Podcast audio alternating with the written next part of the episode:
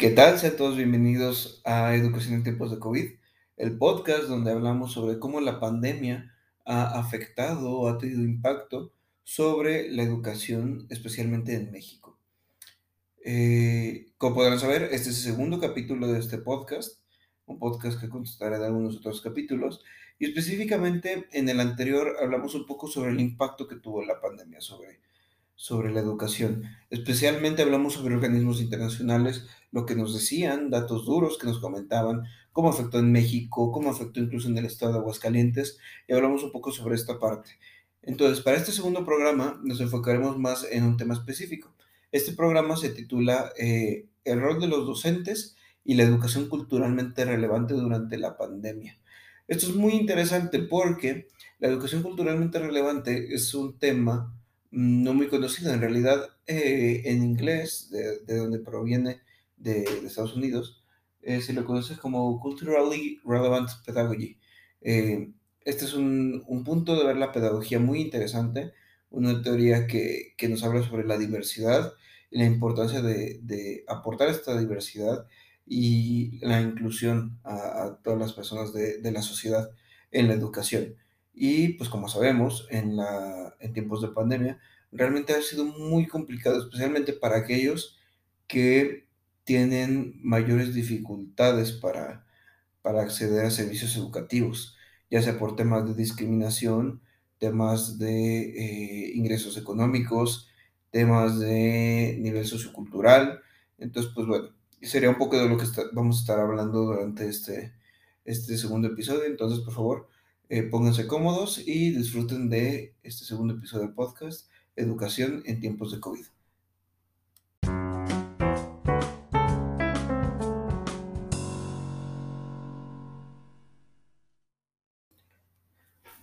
Como se ha mencionado anteriormente, y de hecho es algo a lo que se le quiere dar mucho énfasis, mm, sabemos que últimamente la educación se enfoca mucho en el rol que tiene el profesor más como un apoyo en lugar de ser el, el centro de la educación dentro de un salón de clases. Si bien el estudiante en este caso debería ser el centro o en quien nos enfoquemos realmente, sus necesidades, sus preocupaciones, su, eh, da, dar, darle esta posibilidad de aprender y darle gusto por aprender. Si bien debemos enfocarnos mucho en esta parte, también es cierto que el docente no puede perder su, su valía dentro del aula. Tiene un rol que cumplir, un rol motivacional, de acompañamiento, de transmisión de conocimientos, transmisión de habilidades, que si bien no es tal cual decir algo y esperar que el alumno nada más lo aprenda porque lo dijo, se pueden encontrar distintas técnicas. Claro que se necesita eh, una preparación necesaria y es parte de esto de lo que vamos a hablar en este capítulo del, del podcast. Principalmente hay un concepto que me llama mucho la atención y que de hecho creo que es muy, muy interesante comentarlo.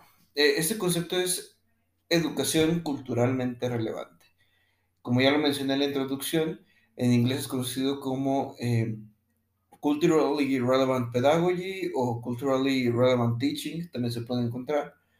Y en sí es un, una teoría muy interesante que fue popularizada principalmente en, en los años 90 por Gloria Latson eh, Billings y, bueno, la doctora Gloria Latson eh, Billings. Y en sí ella lo que, lo que buscó siendo parte principal, parte importante de, de, de hecho, la Universidad de Wisconsin en Estados Unidos, y eh, se, dedicaba principalmente a la educación profesoría urbana, eh, relacionarse con la cultura, el currículum, y qué es lo que deben hacer los profesores dentro de una aula de clases. Ella, preocupada por, por este tema, empieza a investigar sobre algunas teorías, encontrando que en los años 80 más o menos se empieza a hablar sobre un término parecido a, pedagogía culturalmente relevante, educación culturalmente relevante. Ella lo que hace es darle una clasificación a este contexto. una clasificación a este, a este tipo de pedagogía, en el que finalmente nos referimos a una pedagogía que habla sobre la importancia que tiene la cultura y las competencias culturales en los estudiantes y cómo los profesores tienen este rol de transmitir este gusto por aprender en base a la diversidad cultural, en base a relacionar lo que aprendes con el contexto en el que te relacionas. Por ejemplo, también e, ella se enfocó mucho en el tema de los estudiantes afroamericanos en Estados Unidos y cómo la educación culturalmente relevante podía hacer que ellos relacionen lo que están aprendiendo con su contexto y llevarlo hacia esta parte de realmente tener aprendizajes que sean importantes y que puedan asociar. En este punto también eh, se habla mucho sobre la inclusión, la multiculturalidad dentro de, de las aulas de clases, universidades, instituciones. Finalmente lo que se busca es que todos los contextos se puedan ver representados, incluyendo eh, en aquellos donde se, encuentran las mayores dificultades. En México, ¿cómo podríamos aplicar este tipo de pedagogía?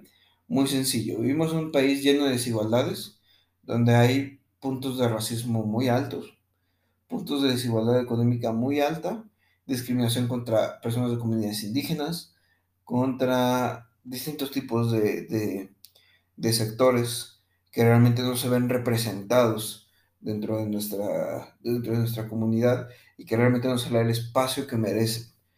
Eh, hablando sobre esto, la pandemia ha traído todavía más desigualdades. La cantidad de niños, lo hablábamos en el primer capítulo, de niños, estudiantes que tuvieron que dejar la escuela es preocupante cuanto menos. Y más que incluso aquellos que intentaron seguir con sus estudios realmente no están recibiendo una educación de calidad.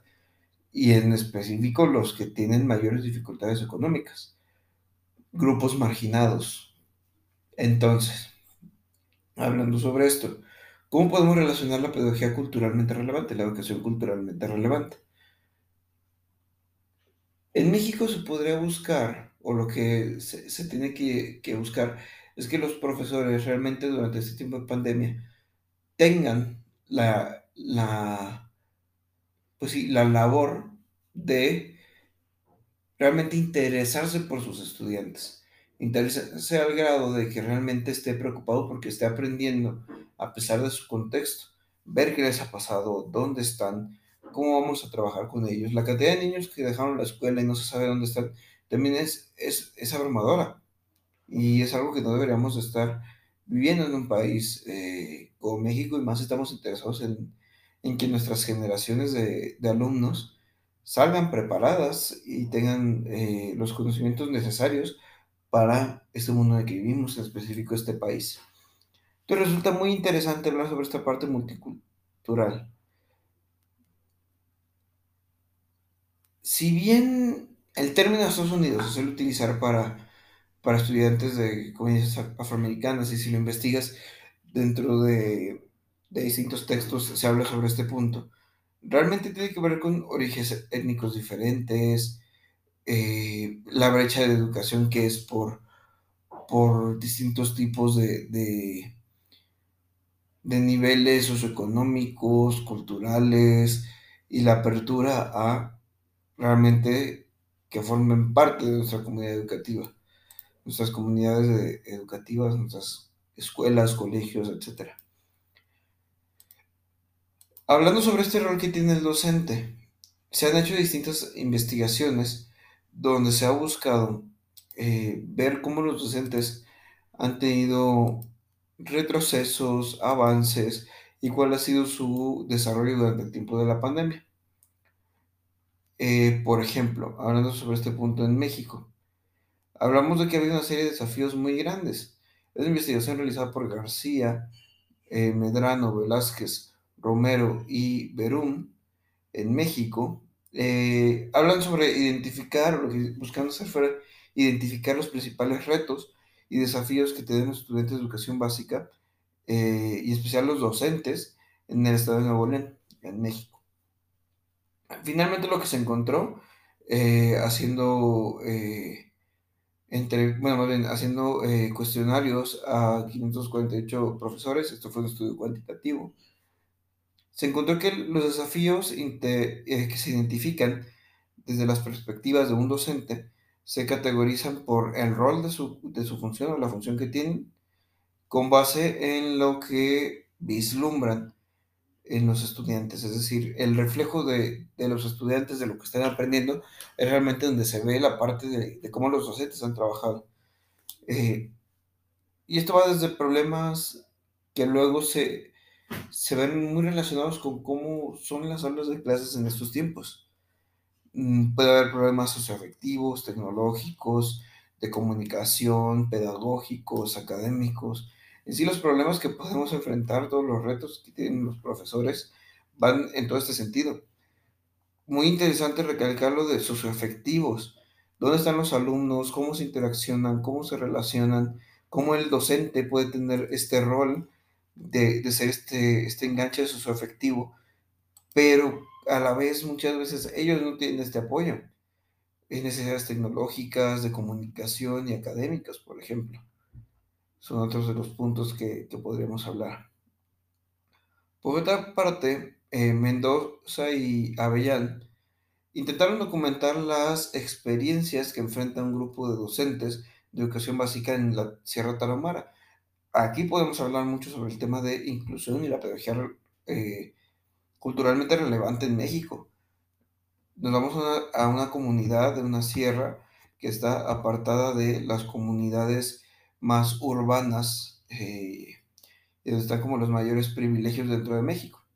En este caso es en la Sierra Tarahumara en Chihuahua, eh, y esto durante la pandemia, obviamente. Se hizo una recolección de datos a través de cuestionarios. Eh, es un estudio mixto, donde también se buscó eh, hacer ciertas observaciones. Y bueno, hubo una serie de, de estrategias que se utilizaron para recopilar información. Finalmente, lo que se encontró en los resultados eh, fue que hay una insatisfacción en las actividades diarias que se realizan en una escuela. Hay un notable compromiso que tienen los profesores con, esta, con, con su profesión de ser docentes, de transmitir estos conocimientos, estas habilidades a sus estudiantes. Realmente a muchos los ha conectado más con su profesión. Sin embargo, no significa que no sigan existiendo todos estos retos que hablamos antes. Y también hablan de todos los desafíos que han enfrentado para, eh, pues que tienen que asumir los profesores. Hay hallazgos críticos que se pueden utilizar como insumo en el diseño de medidas de políticas públicas. Esto es muy interesante porque como el irnos a conocer realidades distintas, conocer realidades en, un, en una comunidad alejada de la, de la urbanidad dentro de México, realmente nos puede hablar mucho sobre las políticas educativas y dónde están fallando y cómo realmente no estamos siendo inclusivos en este punto. Mm, hablamos de educación en línea, sí, perfecto, pero ¿realmente todos tienen acceso a la educación en línea?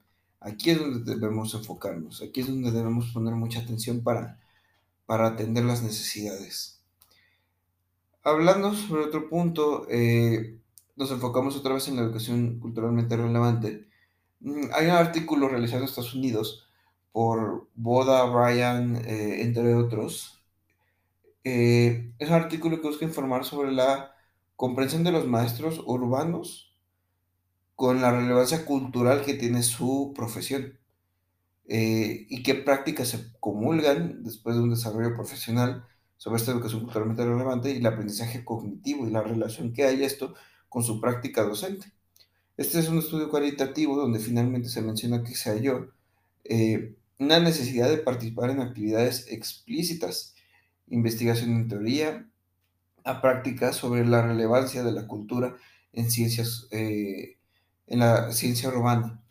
Eh, enseñar sobre tecnologías, ingeniería, matemáticas y bueno, todas las implicaciones que, que hay conforme al rol de los maestros, profesores, conforme a sus lecciones, las lecciones que dan y que tienen un propósito de relevancia dentro de las aulas. Y como esta parte de darle relevancia a lo que están diciendo y que sea culturalmente relevante, que aporte a crear esta parte de conciencia, inclusión, es, puede aportar a lo que se está estudiando finalmente.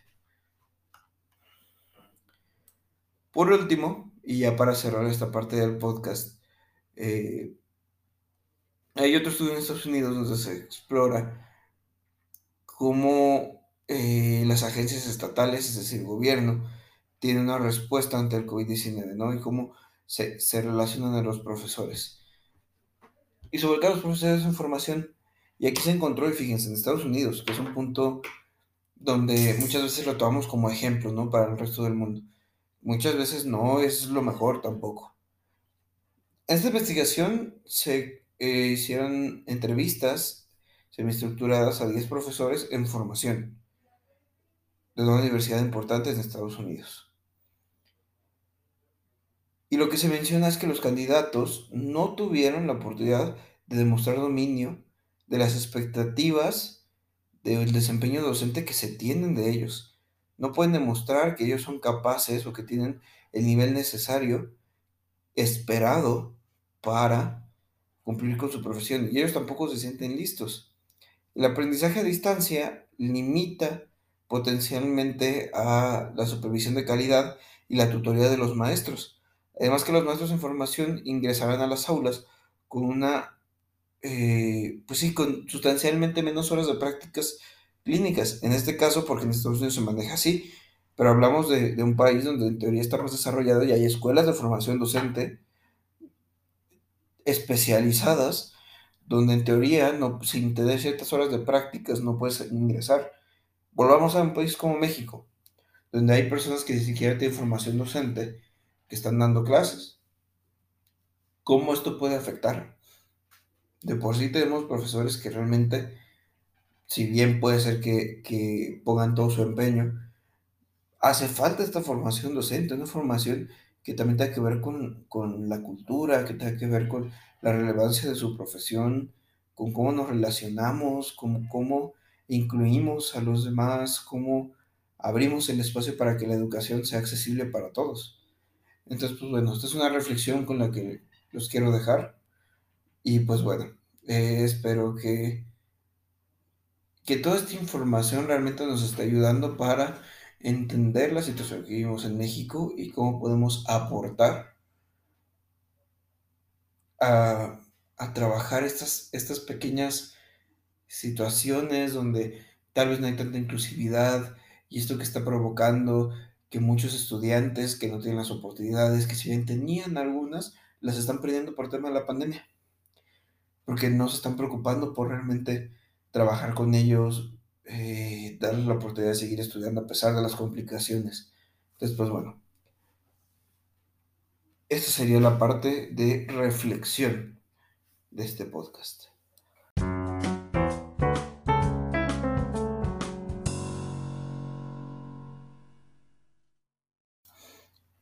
Sin más por el momento, esto sería todo por este capítulo de Educación en tiempos de COVID. Les agradezco mucho que me hayan acompañado durante este capítulo y espero que esto, esta información les haya servido para reflexionar, eh, poderse sentar a pensar y los invito a que sigan investigando, a que sigan buscando sobre estos conceptos, sobre estas ideas, porque al final de cuentas, entre más sepamos, entre más nos interesemos por conocer y por realmente entender la situación que estamos viviendo, mejor podremos actuar, podremos buscar alternativas y podremos realmente involucrarnos para mejorar la situación, ya sea en México, en el estado donde vivas, en el país donde vivas, siempre hay espacio para investigar, conocer y actuar. Muchas gracias, nos vemos en el próximo episodio, los espero eh, y pues muchas gracias.